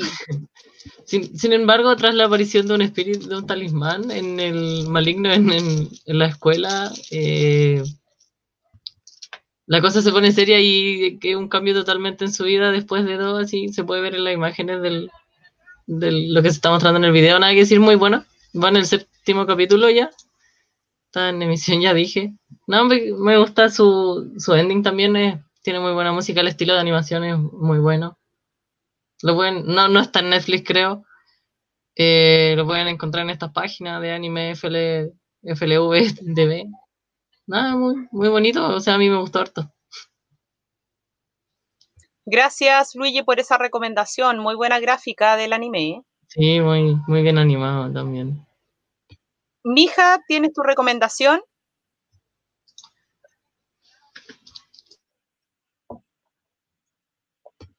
¿No escucha, mija? Aló, mija. Sí, sí. Estaba buscando el este para desmutearme. ya, ¿me escuchan ustedes bien? Sí. Sí, sí, sí. ¿Sí? Ya, perfecto. Yo también quiero recomendar un anime bastante minimalista, así como bastante simple, que se puede encontrar en Netflix. Y es Is Scissor 7. Bueno, yo empecé como a ver esta serie en la casa de un amigo, pero me dejó bastante enganchado, uno por el humor, por la sátira que hace a muchos animes, y dos por el estilo de animación que es bastante simple, pero de repente como que transmite demasiado. Como que puede ser demasiado complejo y bastante simple a la vez. Y bueno, sinopsis. Este anime trata a un chico, de un, un hombre que pierde la memoria y que, que se dedica a cortar el pelo. Pero a través del anime se va dando cuenta de que anteriormente, esto no es spoiler porque se menciona al inicio, era un asesino. Así que básicamente eso se trata la historia en torno a Seven, que es el protagonista principal. Se desarrolla todo el conflicto y su pasado, claramente. Así que eso es la recomendación del momento de ocio para variar un poco, ya que siempre traigo como cosa en el, la estación cultural. Pero yo también soy un hombre divertido, así que ahí está para que se interesen y lo vean. No, me trae bastante. Mi Gracias, recomendación. mija, por tu recomendación. El audio y el micrófono nos habló en robot marciano todo el programa, mija. Enseñándonos su nuevo lenguaje. Sí. Sí. Janel, ¿tú quisieras recomendar algo? De cualquier cosa puede ser tu recomendación, aunque no tenga imagen. A ver, ¿me escuchan, verdad? Sí, Ah, ok, es que no sé por qué eh, toqué algo y me salí de, de todo. Así que, bueno, a mí me encanta, me encanta. eh, eh, Silvia ya lo sabe. Anne es una serie de Netflix que ahora está en, en, en otro, en otros sitios de internet. Es espectacular, me encanta la, la, eh, los paisajes de, de campo, de cosas verdes, de, de que la, de, de una pequeña huérfana que sale eh, intentando rehacer su vida con sus trabas y temores y lamentablemente cosas que ve de pequeña que, que la dejan con ciertas marcas para el resto de su vida, pero que, que nos deja una lección, que nosotros aunque tengamos eh, traumas o hemos visto eh, escenas que, que, nos queden grabadas en nuestra mente, eh, podemos pasar por alto eso y podemos continuar con una vida feliz. Así que esa serie me, me, encanta, es como de, de, de novela, de libros, por, quizás sea muy, muy cursi, pero, pero es muy linda. Si pueden, eh, quizás los varones, no sé si les guste, pero está bastante de moda. a mí me gusta mucho. O por último, se los enganchan a sus madres, que probablemente les va a gustar y, y se van a recordar de su niñez. Mis papás se la lloraron de principio a fin. Se acordaron de, de, su, de su precaria niñez, pero que se puede hacer feliz en algún momento. Gracias, Yanel, por esa recomendación. Sí, esas cosas como vieja escuela tienen harto contenido valórico, cierto, de experiencia de vida y uno sí o sí aprende. Así que para algunas personas puede resultar, no sé, muy, muy mamón o muy de niñas, pero muy, muy buena recomendación. Chicos, ya vamos dándole término a este extenso programa. Dilucidamos la gran pregunta de cómo sería el lenguaje en el futuro. Nada más que agradecer a todos los participantes del chat, de las diferentes redes sociales, a Chris, a Walt, a Luigi, a mi hija, a nuestra invitada especial Janel, muchas gracias por participar y estar con nosotros en este día, por ser un gran aporte, aprendimos mucho, concientizamos bastante con el lenguaje sordo-mudo, así que gracias, de verdad, un abrazo fraterno, muchas gracias. Y gracias a todos los presentes que estuvieron viendo y escuchando esto. Y Luigi, ¿qué nos tiene que decir? Así que se fundió el pan, eh, se fundió el queso, señoras y señores, queridos amantes de pan con queso. Damos cierre a este capítulo. Esperemos que lo hayan disfrutado. Nos vemos en este mismo lugar, el mismo día, a la misma hora. Si es que no hay problema, también estaríamos avisando por las redes sociales. Así que partan a seguirnos a, Recrear Chile en Instagram para estar atentos. a eso, nos vemos en la siguiente semana. Besos y abrazos totales. Cuídense mucho. Nos vemos el próximo martes. Adiós. Chao. Besos. Chao. Nos vemos. Chao. Chao. Gracias, gracias. Chao, chao.